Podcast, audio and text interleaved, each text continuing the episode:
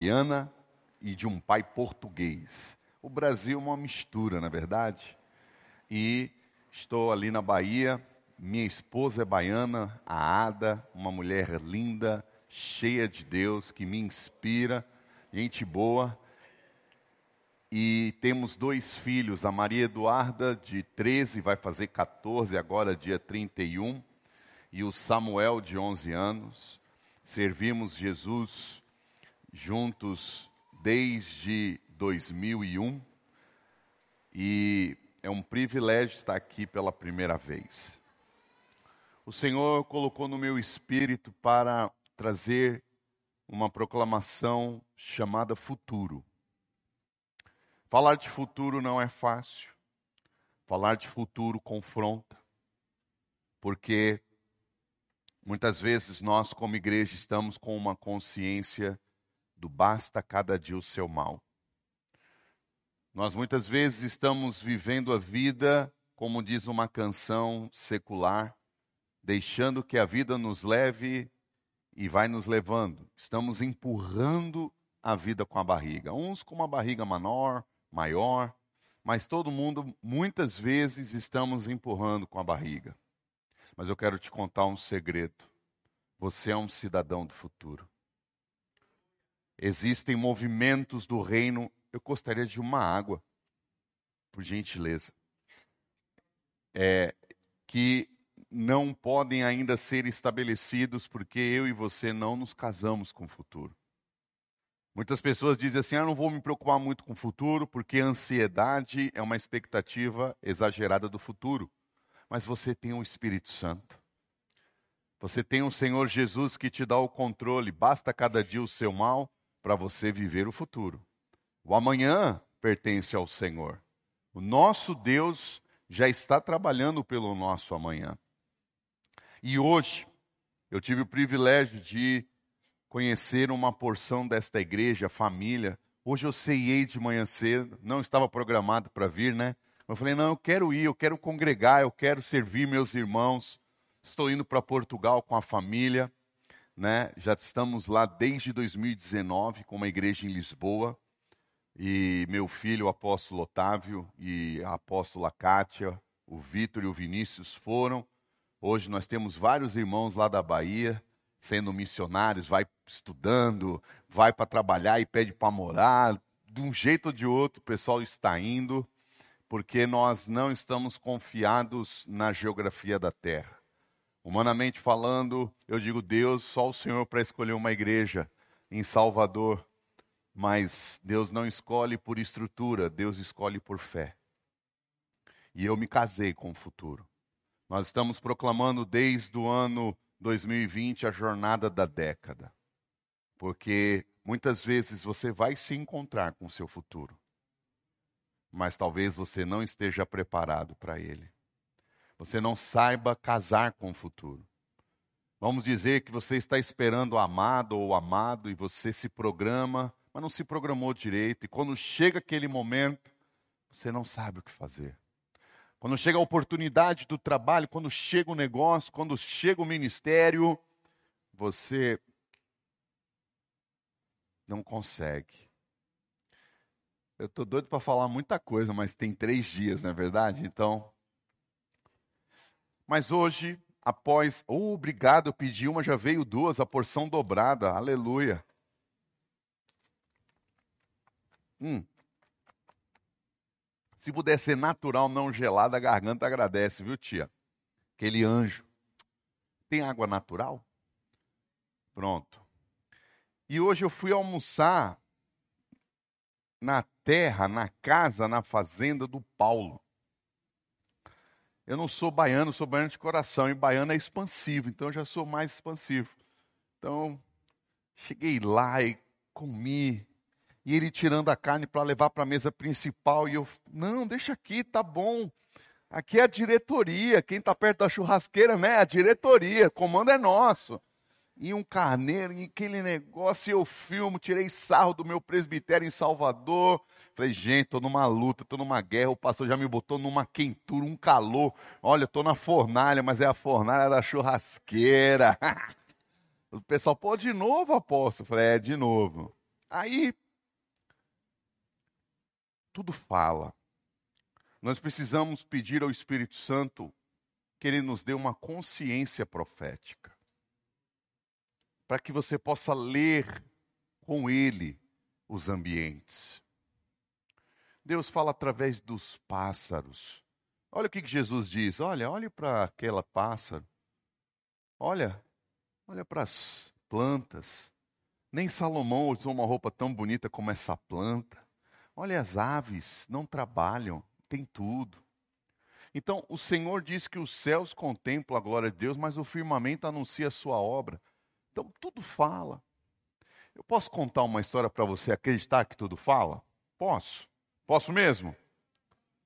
Bom, eu fiz uma promessa para uma criança de uma de nossas igrejas. A nossa igreja Ágape, no bairro de Brotas, não sei se alguém vai conhecer, caiu o telhado no dia 1 de janeiro de 2000. A pandemia começou em 2020. 2021 foi 2020. Em 2019 para 2020, 1 de janeiro estou em minha casa depois do culto da virada, aquela aquela festa e baiano come, misericórdia.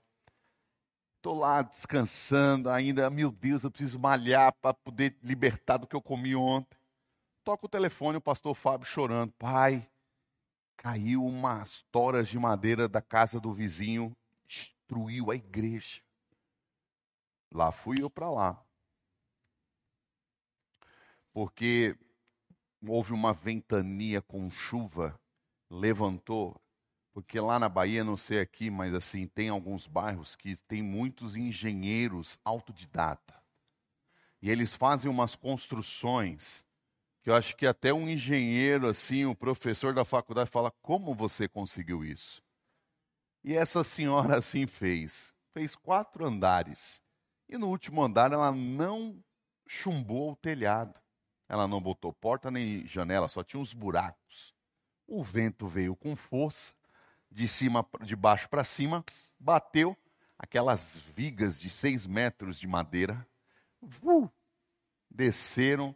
Só que além da nossa igreja, uma casa do vizinho, e lá é vizinho, vizinho que parece que a parede está namorando, assim, sabe?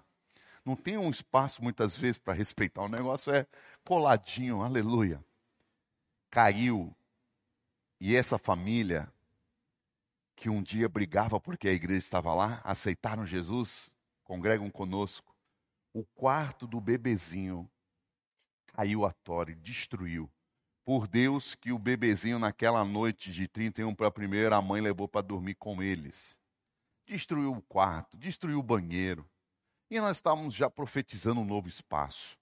Vamos levantar uma oferta de adoração e gratidão a Deus, porque Deus já nos deu o nosso lugar. Agora é o êxodo, é o parto fórceps.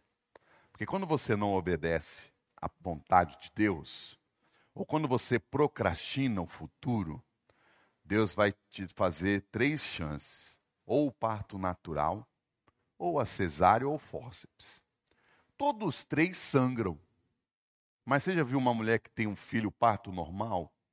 Eu tive um caso desse em Salvador, na nossa igreja. Era uma escada mal feita.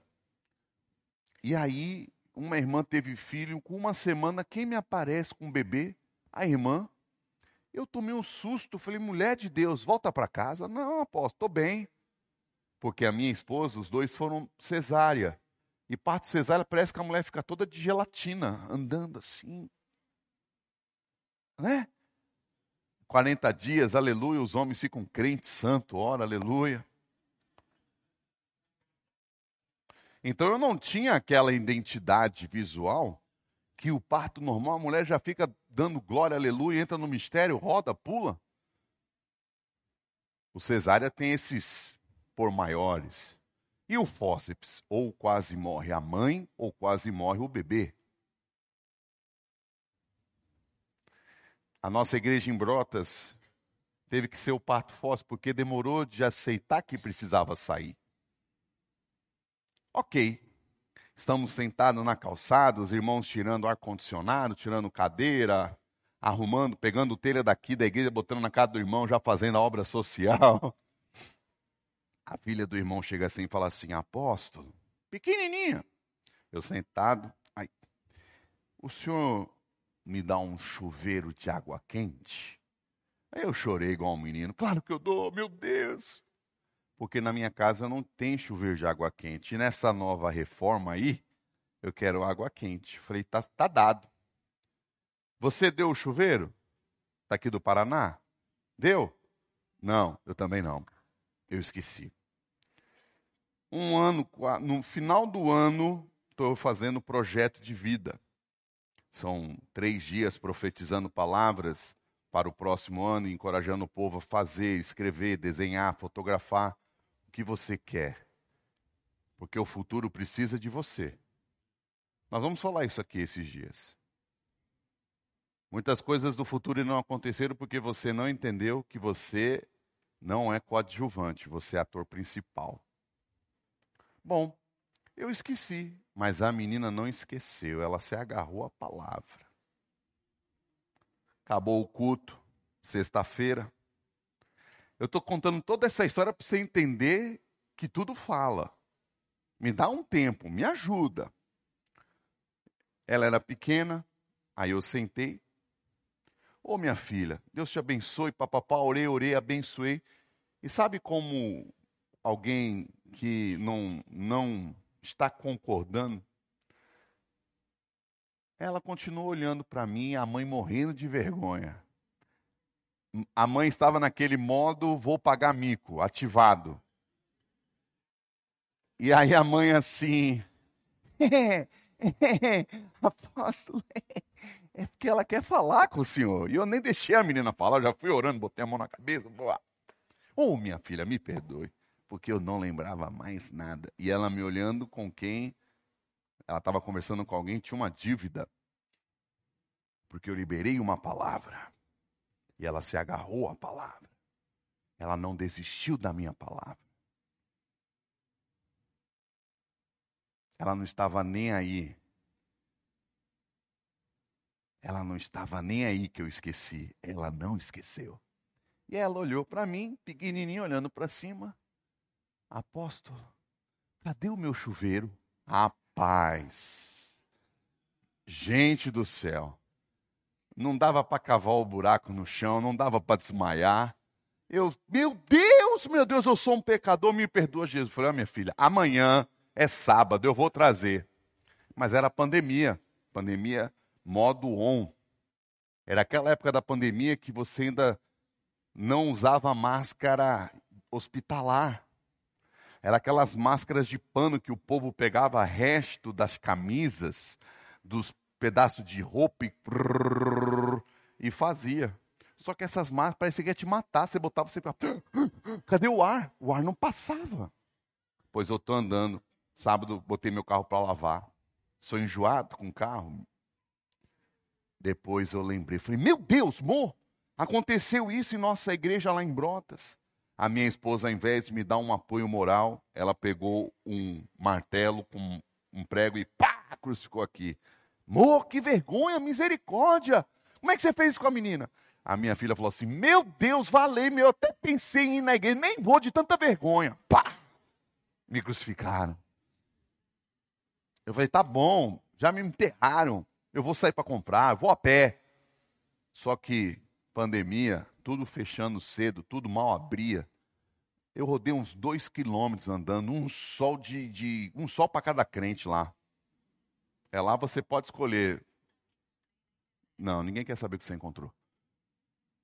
Aí eu andei, cansei, eu falei assim, oh Deus. Tipo, querer dar um, um jeitinho com o papai do céu. Oh Deus, o senhor está vendo. O senhor está vendo, eu estou indo atrás do chuveiro, mas está fechado. Já fui em duas casas de material de construção. O carro está lavando, não dá para eu ir de carro agora. Eu querendo jogar com Deus, né? Alma, como a gente faz, né? Ah, não, aqui ninguém faz. Lá na Bahia. Né? Dá um oxente, painho. E quando eu estou nesse tentando dar uma zero no Papai do Céu, vem uma mulher num sol de meio-dia com uma camisa preta. escrito em letras brancas: se eu gostasse de mimimi, eu comprava um gato gago.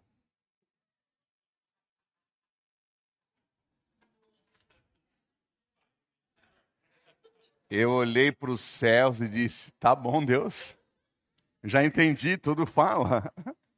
Não vou ter mimimi. Andei mais uns dois quilômetros, achei um lugar aberto, comprei o chuveiro, cheguei na igreja com peito de pombo, aleluia. Aqui, minha filha, toma aqui o seu chuveiro. Aí o pai, com aquela cara de óleo de peroba, ô oh, apóstolo, nem precisava disso, precisava. Você não sabe o que eu passei, não fale isso. Então, irmãos, tudo fala. Deus quer trazer um relacionamento agradável. Ele é um pai, ele gosta de brincar, ele gosta de fazer carinho. Amém? Porque eu vou entrar aqui, vou me soltar e você vai poder, às vezes, ficar, pô, que cara. Porque Deus é pai, ele gosta de brincar. Amém? Então, almocei na casa do Paulo e da Débora. Meu Deus, vocês comem bem aqui, viu? Aleluia, meu Deus, aleluia. Quando eu estiver em Portugal, eu vou orar, Senhor, lembra de mim, me leva de novo lá naquela terra, Deus. Só que ele começou a contar histórias. E Deus foi trabalhando. E ele, no hotel, disse: pregue essa mensagem. Ui! Eu amei essas três cadeiras: Pai, Filho e Espírito Santo. Uau! E eu quero falar, homenageando o Dia das Mulheres que está a chegar soube que tivemos aqui o culto das mulheres. Então eu quero falar de uma mulher de Deus. Hoje eu vou, olha, hoje as mulheres vão pagar o meu lanche nessa igreja, porque eu vou levantar, quicar e vocês vão fazer o gol de placa hoje. Amém, mulherada? Oxe, nós fala que era para pagar meu lanche, ninguém dá amém, aleluia. Tô brincando. Abra sua Bíblia rapidinho comigo em Ruth capítulo 1, verso 16, nós vamos falar da jornada de Ruth. Ruth, uma mulher de futuro. Ela vai ensinar os homens e as mulheres dessa igreja que nós temos que entender que para entrar no futuro tem protocolos. Aleluia. Eu posso fazer um pedido, meu amigo? Estou na casa, né? Ah, irmã, você podia adorar a Deus comigo ali no teclado? Eu amo quando tem um tangedor, o profeta fica mais. Entendeu? Aleluia. A Bíblia diz que Deus deu mãos para guerrear, mas também para tocar harpa. A mesma mão de Davi que adorava com harpa, guerreava com som, guerreava com a espada. Então o louvor também é uma arma de guerra. Meu Deus, que negócio chique, gente. Eu nem sei agora como é que eu vou beber aqui agora. Aleluia. Todos acharam Ruth capítulo 1, verso 16? Ruth capítulo 1, verso 16 diz assim a palavra: Disse, porém, Ruth: Não me instes para que te abandone e deixe de seguir-te, porque aonde quer que tu fores, irei eu, e onde quer que pousares, ali pousarei eu. O teu povo é o meu povo, o teu Deus é o meu Deus. Pai da glória, esta é a tua palavra. Continua a falar conosco, meu Deus. Eu sou um vaso de pó, barro e cinza, dependo de Ti, Espírito Santo. Sem o Senhor nada somos e podemos.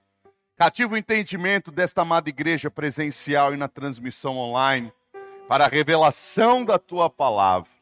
Nós oramos em nome de Jesus e o povo de Deus diz amém. Posso pedir para você aplaudir bem forte ao nosso Deus e a Sua palavra? Oh, glória! Aleluia! Essa declaração é famosa. Casamento, então, meu irmão, as mulheres tiram o véu, o homem está todo chorando, a mulher segura por causa da maquiagem. É. Você já viu?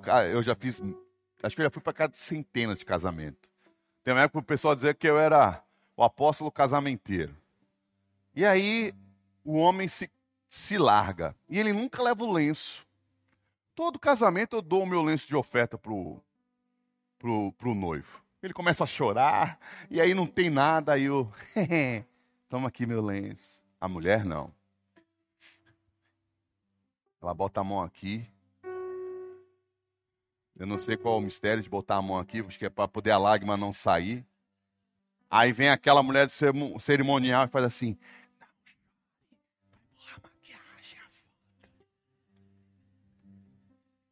Mas diversos casamentos eu já vi a, a noiva, no, no, dia se tornando esposa, citar esse texto para o marido.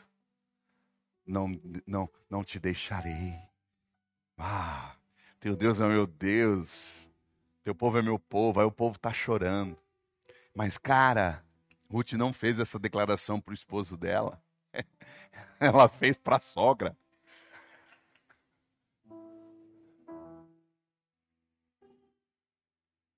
O que fez esta mulher fazer uma declaração dessa para a sogra?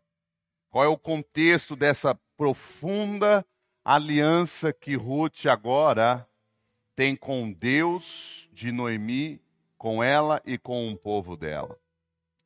Sabemos que Ruth era midianita e os midianitas adoravam a Deus. Dos midianitas vieram Jetro ou que é Reuel, Jetro é o título dele. Ele era um sacerdote do Deus Altíssimo, era midianita, respeitado pelo povo de Israel. Mas eu preciso ler do verso 1 ao 15, para nós entendermos o poder desta aliança e entender a jornada que Ruth tem agora ao melhor do seu futuro. Nessa noite eu quero que você entenda que Deus tem uma jornada para você. E você precisa decidir fazer parte dela para você ter um encontro com o seu futuro. E sucedeu que nos dias em que os juízes julgavam, houve uma fome na terra. Por isso, um homem de Belém de Judá saiu a peregrinar nos campos de Moab. Ele, a sua mulher e os seus dois filhos. E era o nome deste homem Elimeleque, o de sua mulher Noemi, e os seus dois filhos Malom e Quilion, efrateus de Belém de Judá. E chegaram aos campos de Moabe e ficaram ali. E morreu Elimeleque, marido de Noemi, e ficou ela com seus dois filhos, os quais tomaram para eles mulheres moabitas. O nome de uma era Orfa e o da outra Ruth, e ficaram ali quase dez anos. Perdão, irmãos, eu confundi aqui. Moabita é uma coisa, midianita é outra. Mas os moabitas também adoravam Deus de Abraão. E morreram também ambos, Malom e Quilion, luto. Ficando assim a mulher desamparada dos seus dois filhos e de seu marido, ou seja, o luto entrou neste lar. O seu esposo e agora os seus dois filhos.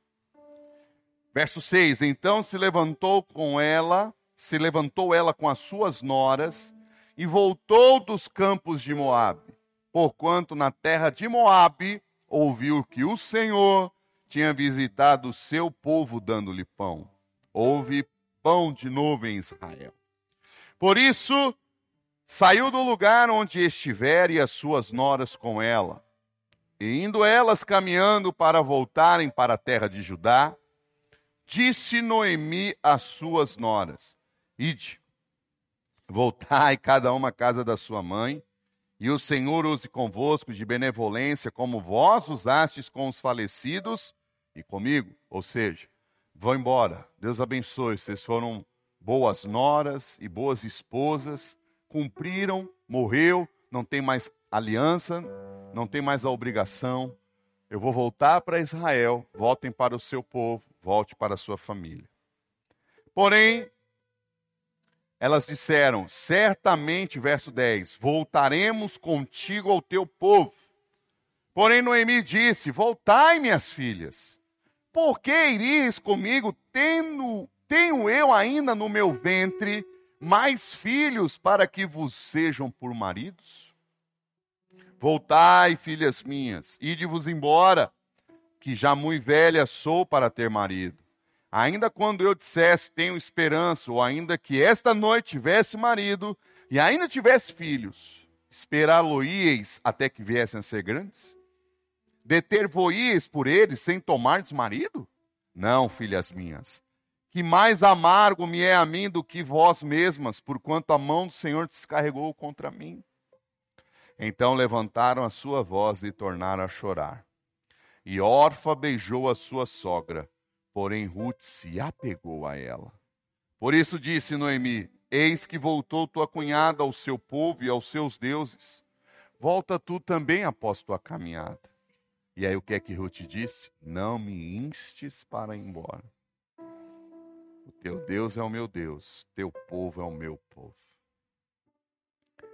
Esse texto, ele é como um, um roteiro de um filme. E o título que eu dei para esse roteiro é Fome, Casamento, Luto e Despedidas.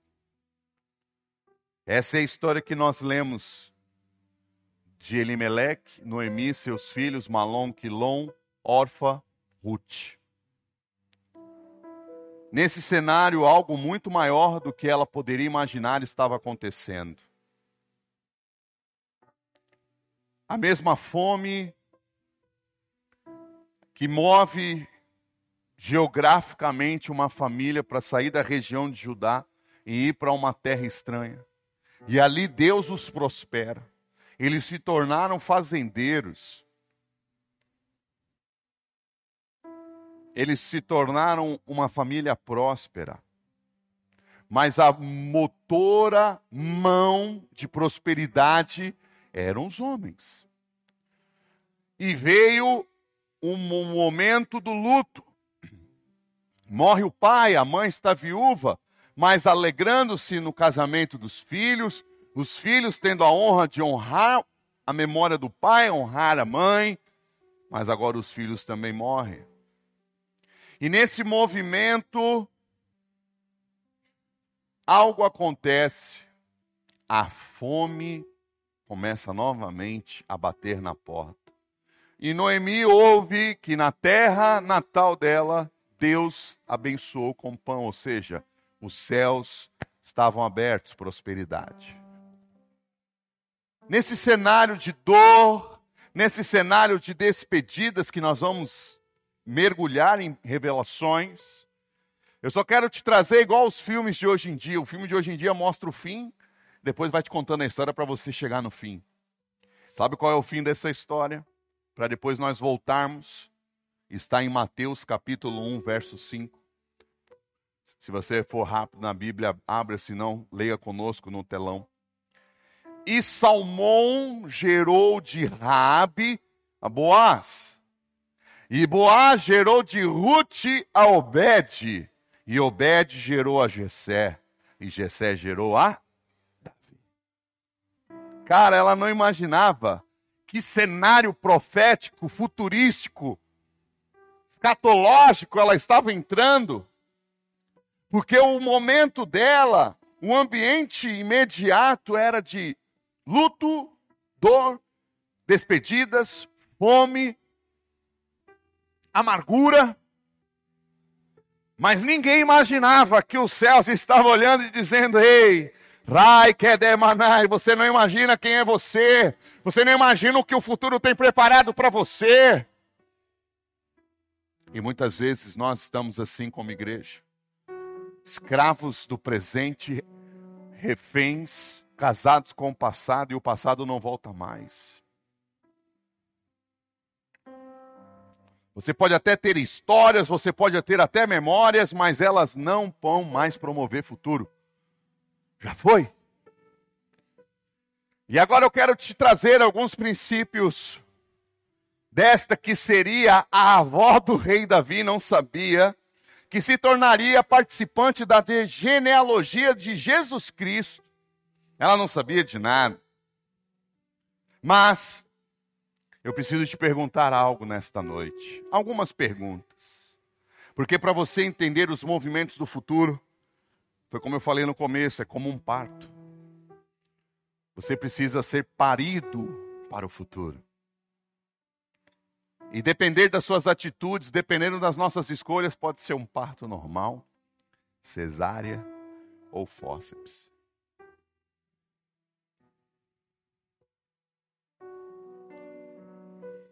Ah, Jesus. O que a fome pode estar causando na sua história? O que, que o luto pode estar causando? O que o beijo de despedida pode estar te causando? Porque você vai ser nesses três dias, cara. Se você tiver coragem de vir esses três dias, você vai entender que Deus vai te expelir para o teu futuro.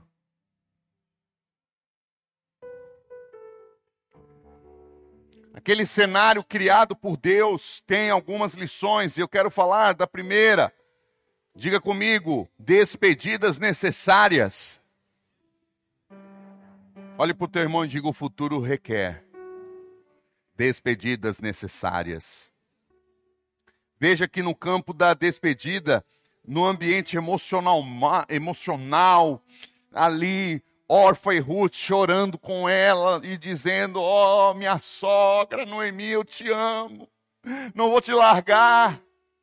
Ela, mas eu não tenho filho, não tenho nem mais marido, não tenho nem idade. Se de repente eu casasse hoje e ficasse grávida, de gêmeos, até eles se tornarem homens, que ela estava dizendo, vocês não vão esperar, vocês vão ficar muito velha.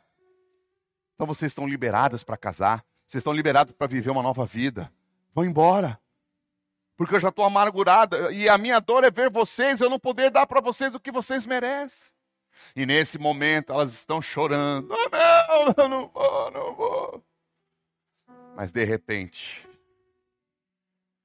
uma delas chorando, dizendo assim: Eu te amo, beijando, mas diz assim: Eu vou embora, eu te amo, mas eu vou me desconectar de você. E aquilo doeu, foi uma despedida dolorosa, porque Orfa era amada, Orfa era parte da família. Ei, deixa eu te contar um negócio. Homens e mulheres do reino de Deus que estão aqui comigo em Umuarama, Paraná e online no Brasil e no mundo, entenda algo. O futuro vai fazer você ter despedidas emocionais doloridas, mas necessárias. Porque nem todo mundo que está no tempo chamado presente vai poder estar no teu futuro. Tem alguém comigo? órfã não iria ser partícipe do futuro. Ela sabia viver com elas até aquele momento. Moisés, Moisés, talvez eu fale mais dele nesses três dias aqui, mas vamos lá. Moisés foi instruído por Jetro, que nome era Reuel, sacerdote e sogro. 40 anos cuidando das ovelhas do cara, aprendendo a adorar a Deus, sacrificar, sendo liberto da mentalidade politeísta que ele aprendeu no Egito. Chegou a hora, você conhece o texto bíblico?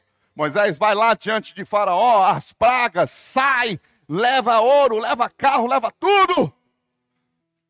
Mas Moisés, quando vai para essa guerra espiritual, ele deixa aos cuidados do seu sogro a sua esposa e seus dois filhos.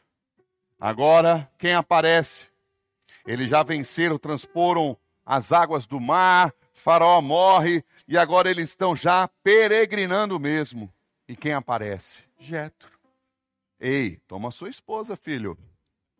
Se, toma seus filhos. Ele sacrifica. A Bíblia diz que a Reuel, Jetro, vai sacrificar e adorar a Deus ali. E Arão, Moisés e os anciãos de Israel vão ter com ele. O cara era uma autoridade espiritual. É aquele que, podemos dizer hoje, um homem que eu tenho um, um, um, uma grande admiração, o apóstolo Jalma Toledo, onde ele chega para adorar a Deus e ministrar, os pastores, os anciãos se conectam àquela mesa. Reuel era esse homem de autoridade espiritual. Ele vê Moisés sentar na cadeira e ministrar aquela multidão. Quando acaba, ele diz: oh, Você vai morrer. Você não vai poder entrar no futuro, porque você está fazendo um protocolo errado. A leitura de futuro agora não é mais um homem que pegava 40, 50 ovelhas e ia cuidando, tirando carrapiz de uma para uma. Agora só de homem você tem 2 milhões, cara. Fora mulheres e crianças. Agora você precisa mudar a mente. O futuro tem uma nova estratégia. Diga comigo, o futuro tem nova estratégia. Ei, o que funcionou para o teu pai não funciona para você. O cara é agricultor como o pai, mas ele não usa as mesmas máquinas. Ele usa agora tecnologia. Um dia eu fui pregar lá no Mato Grosso, não do Sul, Mato Grosso. Eles é um negócio engraçado, né? Mato Grosso, Mato Grosso do Sul. E eu passei, eu vi um trator andando sem ninguém dentro. Falei, que é isso aí, rapaz? Sou urbano. Nasci em São Paulo, morei em Brasília, morei em Fortaleza, morei em Salvador, só morei em capital. Nunca fui na roça, minha esposa foi. Monta cavalo, eu só monto pangaré. Cavalo velho, lerdo, esse eu monto. E montei duas vezes na minha vida. Minha esposa. Meu Deus, quem é você? Você é um ET, mulher?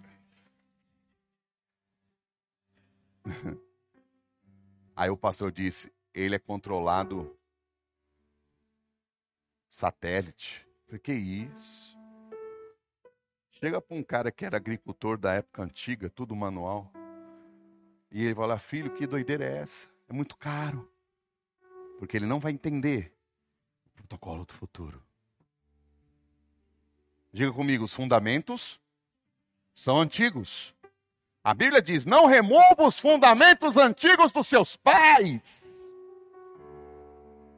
Mas a roupa que o nosso pastor presidente usava não é a mais que a gente usa. Quer ver uma coisa? Vamos lá para a gente dar uma descontraída?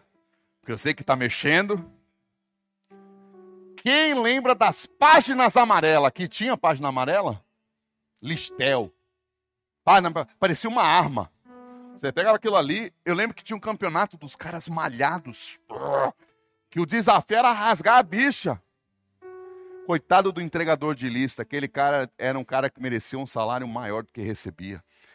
Quando ele chegava num prédio que não tinha elevador, e tinha que subir de escada, porque a bicha era pesada. E tinha uns números que você tinha que botar uma lupa. Quem tinha mais dinheiro fazia um anúncio maior. Funcionou? Eu lembro de minha mãe procurar uma farmácia 24 horas. Letra F, farmácia. Achei essa. Aí ligava. Funcionou ou não funcionou? E hoje, como é que você localiza? Restaurante, qualquer coisa. O Google, Google Maps, te leva lá. O Google você pergunta restaurantes no Moarama, ele já sai dizendo que está aberto, o que, que você quer. Não é assim? Quem quer voltar para a lista amarela? Levanta a mão. Você quer aquela lista grande, amarela grande? Eu te dou de presente. Quer voltar? Na igreja, antigamente, para botar o louvor, era aquele. Como é o nome daquele negócio? Retroprojetor. Fala para os jovens o que é retroprojetor. Ele fala assim, não sei não. Mimeógrafo. Cri, cri, cri. Você pegava a prova com aquele cheiro de álcool gostoso. O sonho do aluno pecador era pegar a folha mater que foi usada no. A sala da diretoria era trancada a sete chaves. Funcionou? Sim ou não? Funcionou? Tem alguém comigo aí para entrar forte? Diga, funcionou sim ou não? Funciona hoje?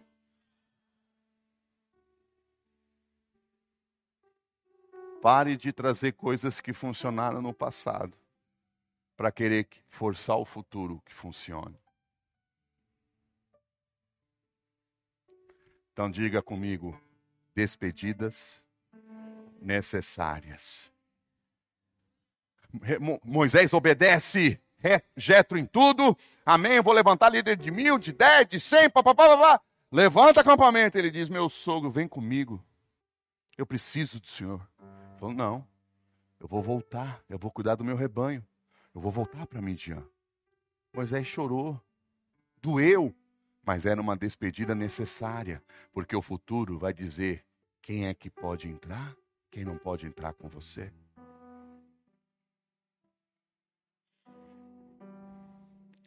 E tem pessoas que não entraram no futuro porque estão reféns emocionais de pessoas que já não fazem mais parte da sua história. Você tem que liberar.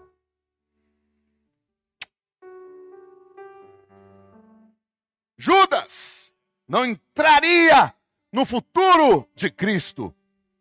Faz o que você tem que fazer. Porque na minha mesa da ceia, Judas não sobrevive. Não aguenta.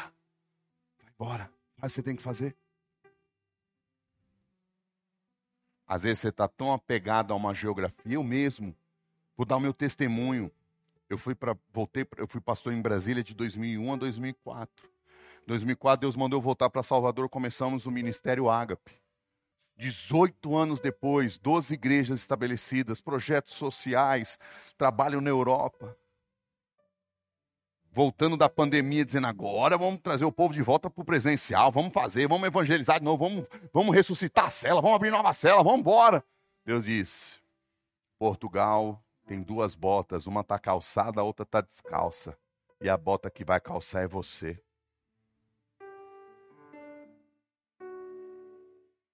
Eu nunca pensei de sair de Salvador, Deus. Eu estou enraizado. Como você disse, eu amo essa terra, eu amo essa cidade, eu amo o povo. Estava desse jeito. Só não sou cidadão de Salvador porque eu não escrevi ainda o documento lá, o meu histórico, para o vereador me dar o título. Amo. Construir uma história, um legado. Deus falou: entrega tudo. Levanta o casal sucessor. Ele vai começar do zero em Portugal, em Braga. Falei, Braga, não conheço Braga, nem pisei nessa terra. Já fui três vezes em Portugal na época. Nem, nunca fui em Braga, Deus. Mas é lá que eu te quero. Aí na quarta vez eu fui lá em Braga. Eu não estou preso a uma geografia. O futuro não pode estar preso a um sucesso do passado.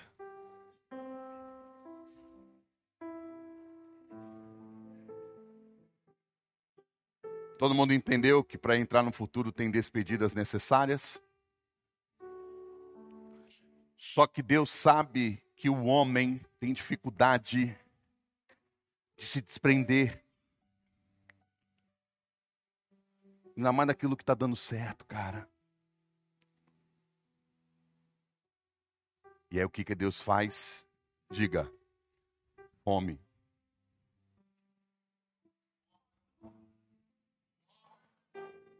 Cara, a fome destrói todo procrastinar de um homem.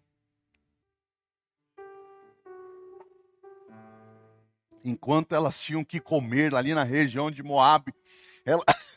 desculpa, elas foram suportando chorando, luto, saudade do marido, saudade dos filhos, saudade do meu marido. Orfa chorava, Ruth chorava, Noemi chorava, mas estavam lá na terra do passado e o futuro dizendo: Ei, ei, eu tenho um plano escatológico. Você vai casar com um homem, você vai entrar na descendência do rei dos reis, do senhor dos senhores, mas você aqui não vai se encontrar com o seu futuro. O que, que Deus fez? Diga, Deus fechou as torneiras. Parto fórceps. Você virou, foi parto fórceps. Ai, que debaçu nehenere bastei. Debiando basto de res. Para de ficar teimando com a entrega do que já passou. Pare de ficar segurando. Não, não vai embora. Isso aqui está tão gostoso. Mas Deus está dizendo, ei, eu tenho um futuro para você. E às vezes vem a fome. Fome de comida, fome de emoção, fome de sucesso. Porque a fome, meu irmão, você faz qualquer negócio, você trabalha em qualquer coisa para poder dar de comer a você e aos seus filhos.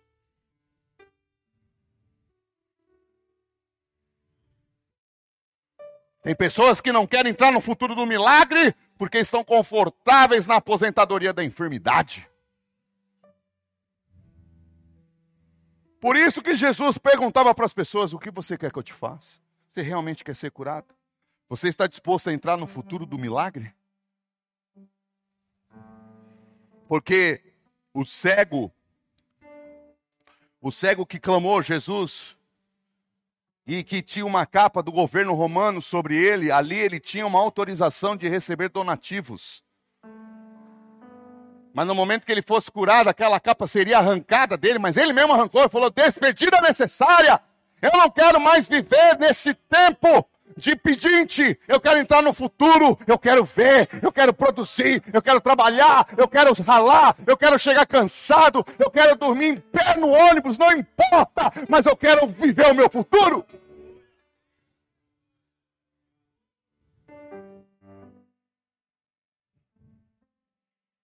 O que eu mais ouço das pessoas, cara, você tem certeza? Caminho como Judá Bertelli, faço parte do presbitério, prego no Brasil, prego em nações, ministério consolidado, 47 anos de idade, o cara já está pensando naquela assim, pô, vou aterrissar e vou construir meu, meu quinhão, farinha pouca, meu pirão primeiro. Mas sabe o que é que Deus colocou dentro de mim? Fome. Quando Deus coloca fome dentro de pessoas, fome de sonhar, fome de estudar, fome de ressuscitar o casamento, fome de ganhar almas, fome de construir prosperidade para investir na missão, fome! Por isso que ele diz: Bem-aventurados que têm fome e sede de justiça, eles serão saciados. Eu lembro quando no começo da água, estava numa igreja, um lugarzinho para umas 80, umas, no máximo 100 pessoas, pequenininho, ar-condicionado, galpãozinho embaixo, sabe? Começou a pagar as contas, aquele negócio gostoso, tudo bonitinho.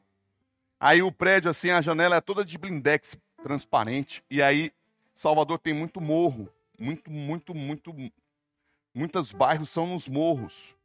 Então eu ficava vendo aquela. E eu orando, Senhor, salvação.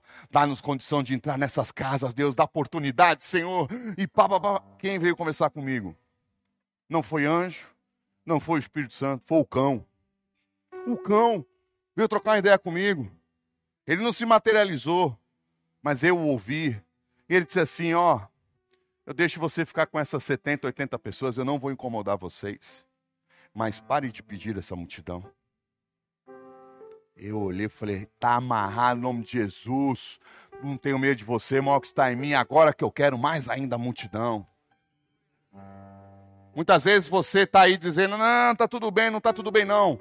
Você está fugindo de dores necessárias para o seu futuro se encontrar com você.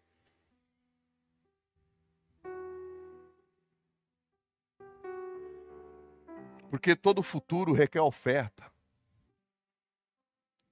Toda entrada no futuro vai te chamar para ofertas. O além. E você só dá quando tem fome. A fome bateu. Ruth estava desesperada, eu não aguento mais, eu vou morrer, vocês vão morrer. Ó, oh, Ruth, lá em Judá, voltou a prosperar. Eu sou judia, eu tenho direito. Vou para a terra. Foi amargurada. Ela disse quando chegou lá, porque, como nós aprendemos, nem todo mundo entra no seu futuro. Tem pessoas que são partícipes no tempo chamado presente. Tem pessoas que foram partícipes no tempo passado, mas tem pessoas que não vão entrar no seu futuro.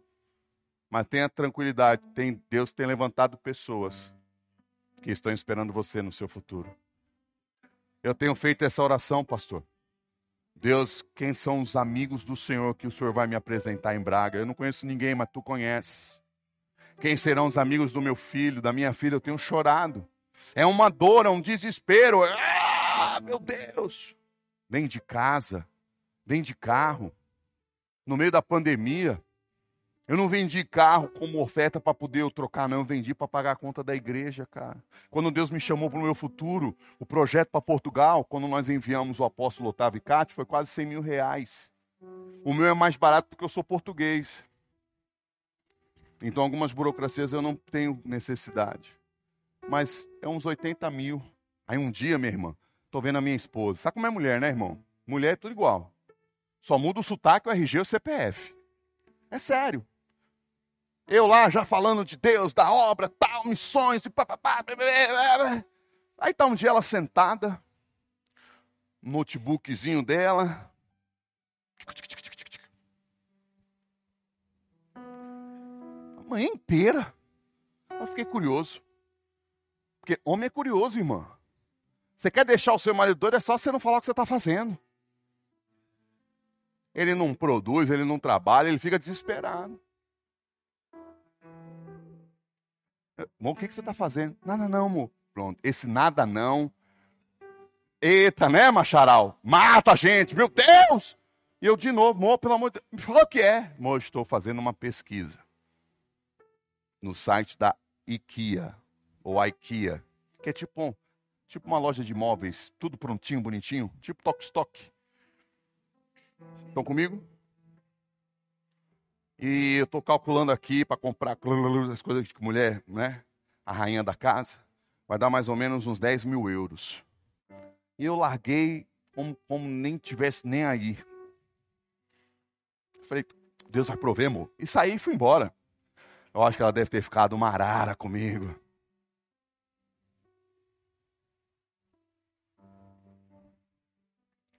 Quando Deus chamou, brother, o valor que a igreja estava negativo de dívida por causa da pandemia era 80 mil reais. E o valor da missão é 80.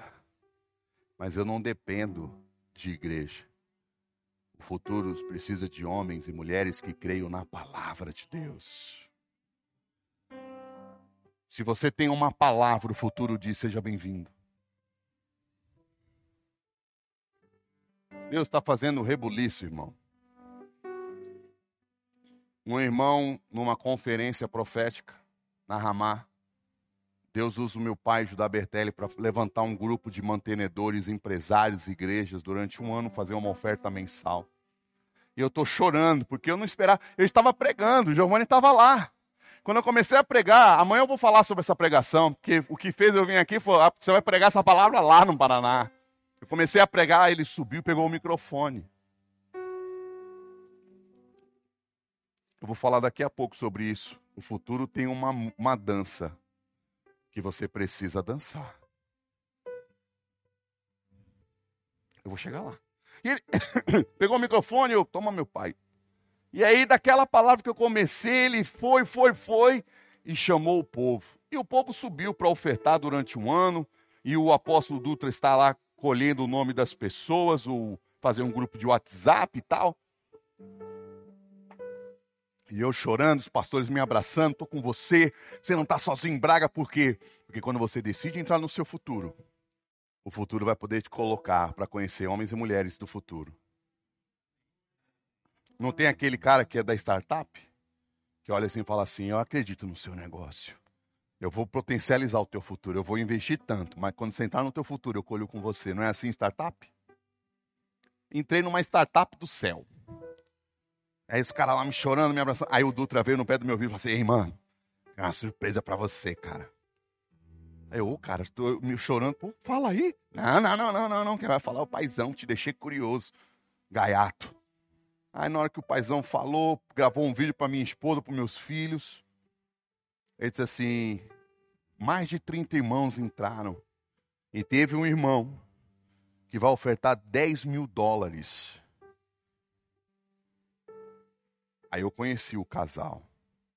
E eu disse para ele: ele é americano. Conversamos em inglês na hora. Eu disse: a sua oferta é a resposta do futuro para minha esposa, que um dia ficou o dia inteiro, um dia inteiro, irmã, fazendo anotação de quanto custa tudo para uma casa nova. Esse homem me deu um glória a Deus e um tapa no meu peito de alegria. Eu falei, eita, ui. A provisão está na visão. Se você perde a visão do futuro, você não tem como receber provisões futuras. Porque Deus vai dar fome, porque Ele precisa te tirar desse ambiente que você já completou, que já não mais tem. E você começa a ter aquele sentimento, cara, eu tô batendo no teto. Eu tô sem motivação. Tá tudo funcionando, mas você tá assim. Ei, eu não sei o que é. Ei, eu não sei o que é. Eu vou te dizer o que é esse não sei o que é. É o futuro que está colocando fome e despedidas necessárias para você ser arrebatado, parido para viver o teu futuro. Aquele que está em Cristo é uma nova criatura. O que, que ele fez com as coisas velhas? Passou. E eis que tudo se fez. Paulo disse: Eu, não que eu já tenha alcançado, mas eu prossigo para o alvo, futuro. E agora, a fome e a despedida fizeram elas entrarem na terra do futuro. Que é que Deus vai ter que fazer para você entrar na terra do seu futuro? Há um futuro do seu casamento. Há um futuro dos seus filhos. Talvez você está guerreando, orando, chorando por uma imagem do passado do seu filho, uma imagem presente, não é ela. Eu lembro que quando eu chegava do mundão, bêbado, prostituído, briga lá em Salvador, eu chegava, minha mãe estava orando pelo pastor Eduardo. E sabe o que, que acontecia? Minha mãe nunca me chamou de vagabundo, de bêbado, de prostituto. Ela sempre dizia: Deus, você citou o texto, é o pai dos órfãos. Deus é o seu pai. Eu perdi meu pai com 16 anos. Sempre lendo a palavra. Filho, posso orar por você? O bafo de cachaça parecia uma onça podre morta. Eu não tinha nem coragem de falar. Uhum. Aí ela botava a mão com aquele óleo ungido, eita lasqueira me arrepiava da ponta do pé da cabeça. Eu acho que saía cão por ordem alfabética. Depois ela dizia: Filho, quer um Nescau? O amor é mais forte que a morte. Converse com seus filhos, mãe, pai, com uma conversa do futuro. A minha mãe já conversava com o Eduardo do futuro. No dia que eu entreguei a minha vida a Cristo com 19 anos, ela disse: Eu não saio desse hotel. Foi num evento do apoio jovem da Donep. Ela disse: Jesus, eu não saio desse hotel. Eu vou ficar aqui, eu vou dormir aqui, vamos ficar. Mas esse evento, Jesus, hoje é o dia do meu filho. Salva meu filho, Jesus. Eu fui o primeiro a levantar a mão. Nesse dia, até garçom, copeiro, aceitou Jesus. Decida ser um homem de futuro. Decida ser uma mulher de futuro. Agora, elas entram em Israel, elas entram em Judá. E o que, que acontece? Ela aceitou a despedida, ela aceitou o parto, que foi a fome. Agora, o que, que precisa para você viver o futuro? Diga comigo, Deus precisa de roots radicais. Quem não conhece história de mulheres e de homens radicais? Que no momento da dor, da fome, no momento dessa transposição de uma situação que não mais funciona, que não mais te nutre, tomaram decisões radicais para viver o futuro. Plantar onde não se planta, pregar onde não se prega. Chorar onde não se chora. Quando os midianitas, durante sete anos, toda a colheita de Israel eles vinham e comiam, e os midianitas já tinham transformado o monte, que era lugar de oração, em lugar de caverna para se esconder com medo. Mas Deus encontrou um homem chamado. Quem Deus encontrou, irmãos, para vencer os midianitas? Gideão. Por que, que Deus foi atrás de Gideão? Porque ele estava fazendo algo radical. Ele estava malhando o trigo no lagar, estava se cortando todo, mas estava protegendo o futuro da provisão da sua família.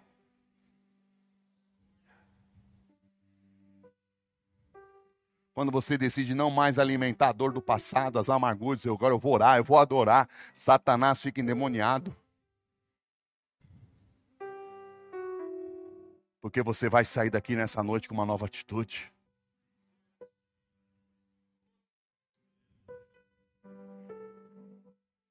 Eu creio num Deus do impossível. Nós precisamos adorar o Deus do impossível na condição de filhos. Eu era, um, eu era um improvável, irmão. Mas Deus faz o fraco forte. Por que Ruth foi radical? Diga comigo, porque quando você entra no futuro, você precisa entender os movimentos do futuro. Talvez o futuro não tenha a recepção que você está esperando, sabe por quê? Porque você está querendo a mesma recepção que você teve no tempo chamado passado ou presente. Mas o futuro sabe o que precisa ser desconstruído de nós, igreja do Senhor, para vivermos o novo de Deus.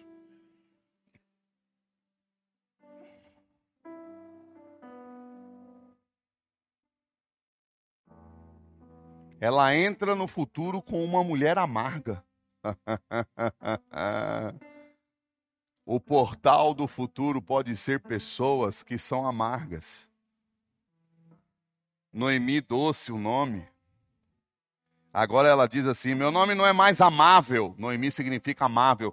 O pessoal, Noemi, você voltou, né? Não, não, não, não, não, não me chame de Noemi. Não sou amável. Eu mudei meu nome. Meu nome é Mara. Eu sou amarga. Imagine você entrar no futuro com um portal que era agradável, que era amável, mas virou amargo.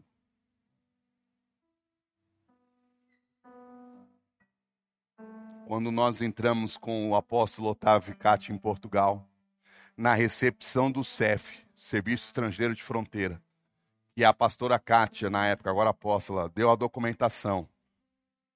O, o policial do CEF ficou entrevistando. E aí foi olhando a documentação e falou assim: O que, que você está vindo fazer em Portugal? Você vai morar aqui por quê? Nós já tínhamos tirado o visto de missionário. Ela falou assim: Meu marido tem um visto de missionário, eu estou agregada ao visto dele. E nós vamos abrir uma igreja. Ele disse assim: Portugal não gosta dos evangélicos. Logo de entrada. Ei, por que, que Deus permite você andar com alguém amargo na entrada do seu futuro? Para você entender que o futuro não depende da sua alma. O seu futuro depende do seu espírito.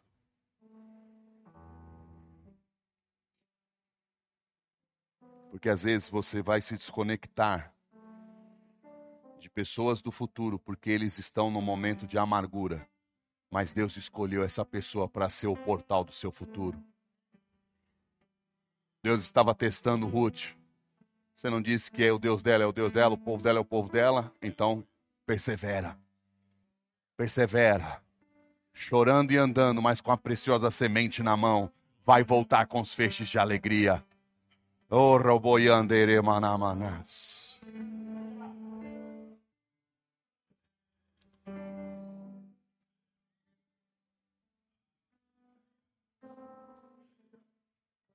Como você percebe que alguém está dançando errado numa coreografia, seja na igreja, seja num show? Como é que você pode dizer, fulano está dançando errado? Se está tocando uma música lenta, o cara está pulando a mil por hora, dançando. Está errado? Música lenta é uma dança lenta, não é verdade? Você está vendo a pessoa, oh, ah, está dançando valsa, mas a música não é valsa, está tocando samba. O que isso significa para mim, após? Diga comigo, o futuro tem uma canção. E você precisa dançar essa canção. Ah, mas eu sou paranaense, paranaense não dança. Bah, isso o quê? Ah, não, povo italianão. Não, fique tranquilo, eu não vou chamar você para dançar. Mas o que, que eu quero dizer? Diga, o futuro precisa de pessoas maleáveis.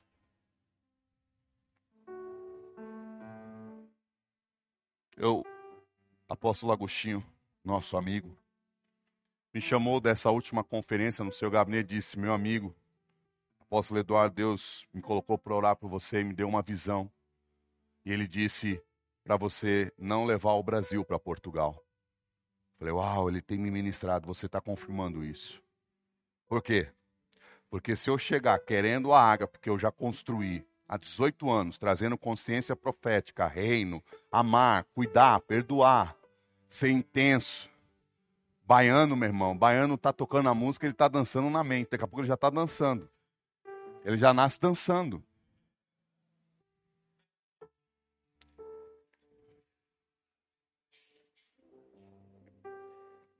E não é errado Cada um tem uma cultura, cada um tem uma pegada. Deus ama todos. Mas o que, é que eu quero falar para você? Eu não posso levar a música que eu estou dançando aqui para o meu futuro. Eu preciso dizer, Deus, me ensina a dançar a música de Braga. Tem alguém comigo? Eu nunca trabalhei tanto desde que eu trabalhei os 15 anos. Poderia dizer, não, eu vou continuar no meu negócio, tá pagando as contas, vou relaxar, vou curtir, tá dando para dar uma viagenzinha de final de ano, pagar a escola dos meninos, tá tudo bem. Então você não vai entrar no seu futuro. Porque na minha mente, com 47 anos, eu ia formar filhos agora e botar os caras para voar. E Deus disse: Não é você que vai voar, filho. E eu estou lembrando: Uau, vou voltar a limpar a igreja de novo? Uau, vou voltar a limpar banheiro? Uau, vou fazer culto com os anjos? Que no começo era assim. Ruth, quando chega lá, ela olha e vê o seguinte: Ei, lá em Moab eu era empresário, eu era fazendeira. Aqui eu tô com fome. E a sogra dela disse assim: Minha filha, vá trabalhar. E eu vou te dar a dança do seu futuro em Israel. Não adianta eu chegar aqui, se eu fosse aqui, por exemplo, falar assim: não, eu vou botar uma igreja baiana aqui. Não vai dar certo. Eu tenho que respeitar o futuro. Então agora, a mente da fazendeira não conseguiria entrar aqui porque a Bíblia diz. Vocês estão comigo? No capítulo 2 de Ruth, do verso 1 ao 8, a Bíblia mostra que Noemi tinha um parente. Elimelec tinha um parente chamado Boaz. E Ruth chega para Noemi e fala assim: Deixe-me no campo, eu vou trabalhar. Eu não tenho vergonha. Eu vou me adaptar ao futuro, eu vou dançar a música do futuro. Antigamente eu dançava a dança da empresária. Agora eu vou dançar a dança da peona. E ela disse: então você vai trabalhar na terra do meu parente. E ela começa a catar, sabe o que, irmãos? Ela começou a catar as esmolas. Porque no texto do, do Antigo Testamento, no Pentateuco, Deus estabelece que há um limite das fazendas que o dono não poderia colher para vender, para o dizimar, para ofertar. Era a colheita das esmolas. Porque da esmola é bíblico. Ah, mas o cara vai fumar todas, apóstolo. O cara vai tomar cachaça. Não importa. Você cumpriu o seu projeto diante de Deus. Ela foi catar as espigas da esmola, irmão. E a mente dela ia estar como? Igual a sua, gritando. Eu não vou me rebaixar. Uma vez empresária, uma vez fazendeira, unha todo dia feita. Agora eu vou ter que lascar minha unha num trabalho? Dance a música do futuro. Volte a confiar no Deus que começou a boa obra, Ele vai aperfeiçoar.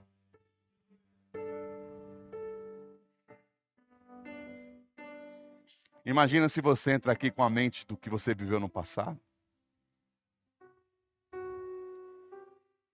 Não, vou botar meu currículo de pastor aí no mercado. Alguém vai me contratar. Vou voltar para a igreja de papai. Lá eu sou o filho do presidente. Nem tudo que funciona é o que Deus quer para você. E ela está lá catando as espigas na terra da esmola, meu irmão mas ela era uma mulher do futuro e ela aceitou o futuro.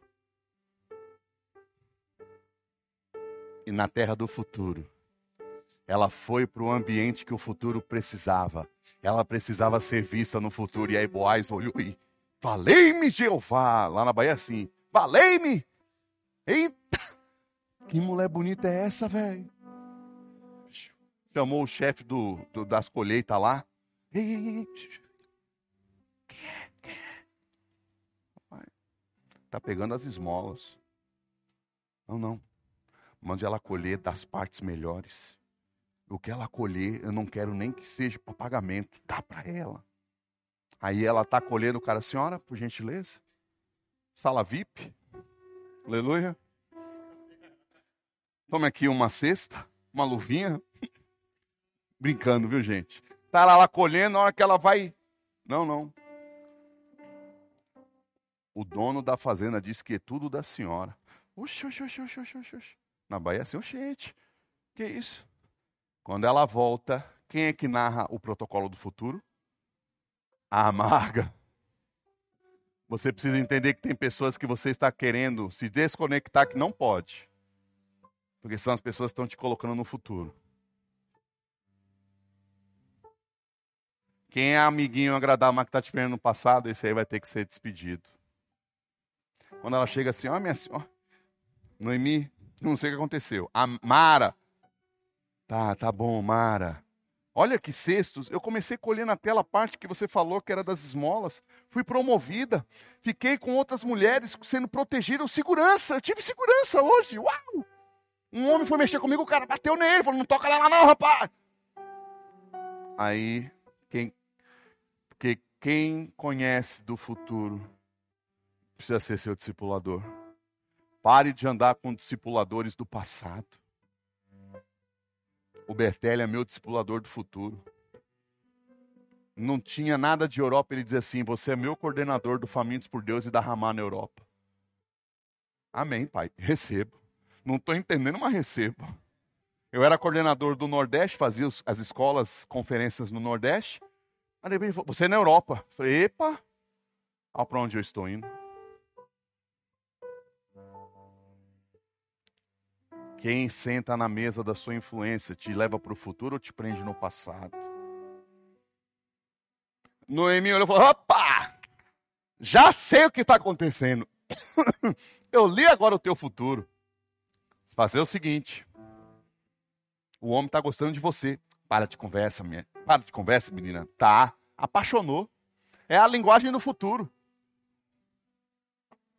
Porque você é moabita, você não entende da cultura de Israel, mas eu sou israelita, eu entendo da minha cultura.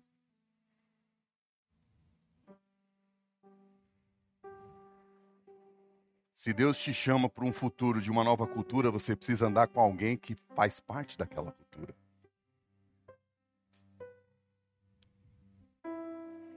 Eu fui na Nigéria com o pastor Abe. E aí a caravana dos brasileiros, americanos, tinha uma parte que ficava. E depois da adoração aqui, que nós íamos para o templo principal. Pequeno, irmãos. Um quilômetro por um quilômetro. Pequeno, só tinha quase um milhão de pessoas adorando a Deus. Quando nós passamos, tinha um senhor, um ancião. Era um corredor, a porta subia, já dava no altar. Ele virou de costas e ficou orando e a gente passando. Eu sou curioso. Falei, eu estou aqui para aprender, vou sugar. Tinha um guia nigeriano que mora em São Paulo, fala português fluente. Irmão, me ajuda a entender algo. Por que que quando nós passamos, aquele senhor virou de costas? Eu falou assim, é porque ele está reverenciando autoridades espirituais no reino. Eu falei, ah, no Brasil o cara vai ser uma... vão meter pedra, vão chamar ele de idólatra.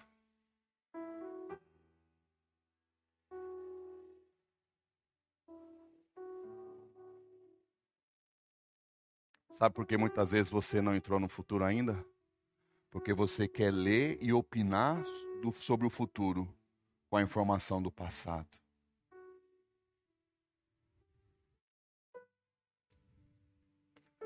Ruth falou: e agora?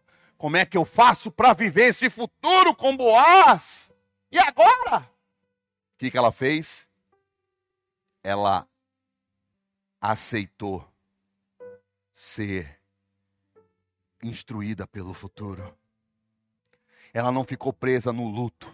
Ela não ficou presa nas emoções do passado. Noemi disse: Ó, ele dorme lá, né, no celeiro. Quando ele estiver dormindo, você puxa, vá muito bonita, deite nos pés dele. Quando ele acordar, me diga o que ele vai te falar. Quando ele acordou, ele. Ah! Meu Deus, você está querendo o que eu estou querendo. Mas tem um cara que pode te requerer. É um remidor de família. Eu vou conversar com ele. Se ele não quiser remir, nós vamos trocar sandália. E aí eu vou atrás de você.